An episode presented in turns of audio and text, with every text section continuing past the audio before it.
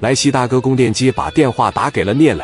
供电机始终想压聂磊一头。聂磊一接电话：“你好，哪位兄弟的声音？果真是意气风发呀！你好，磊弟，我是莱西的供电机呀。刚才有人一声磊弟，让聂磊心里很不得劲了。你有什么事啊？直奔主题，直接说就得了。老弟啊，我在莱西这边比你早玩了两年，江湖上都叫我一声鸡哥。今天晚上有时间的话，咱到大军的饭店里边去吃口饭，怎么样？”没有必要，你直接说吧。如果可以考虑呢，我会考虑的；如果不会考虑呢，那简单的吃顿饭也没啥意思。每天找我吃饭的人挺多的。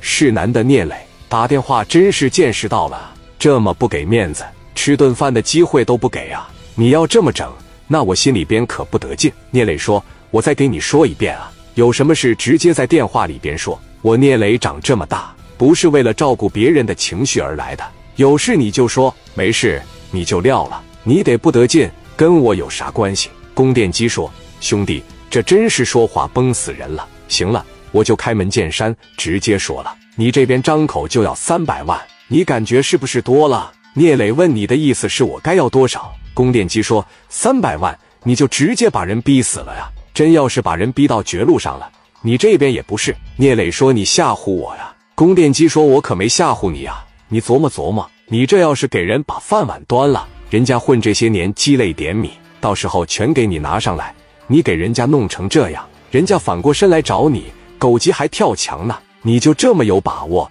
说把那俩人逼急了，人家真要跟你玩命，你能吃得消吗？聂磊听到这里，强忍着情绪说：“你接着说。”供电机说：“我希望得饶人处且饶人。烟台那边离得远，咱也够不着。”但是咱俩都是在青岛这个地方玩的。我供电机是什么样的人，你也可以说找人打听打听。聂磊，我既然敢站出来摆这个事儿呢，那我肯定也得有个小金刚钻，我才能揽这个瓷器活。这样吧，一个苹果地嘛，只是死了一条狗嘛，那小孩也没事吗？给你拿五十万。聂磊问多少米，供电机说五十万，差不多就行呗，非得把人逼死啊？聂磊说我说了三百万，少一分都不好使。你是莱西大哥，我给你个面子，少一个元，两百九十九万九千九百九十九，让他打米吧。供电机听到供电机只给他一块钱的面子，一下子也生气了。哎呀，行啊，今天晚上我去找你，你敢出来吗？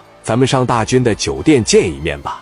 聂磊说：“我有啥不敢的呀？”供电机说：“行，把你的兄弟们带上，我给大军打个电话，晚上让他简单的炒菜。”我见识见识，这聂磊怎么就这么牛逼呀？聂磊说：“行，今天晚上就见到了。”放下电话，聂磊把眼镜一摘，心里边憋着气，上来就叫磊弟：“什么人啊？”这边刘永良派过来的小兄弟也到了，带着十万定金。供电机打电话给常青、胡旭和李玉，让他们把兄弟们都叫上，晚上上青岛市里会一会聂磊。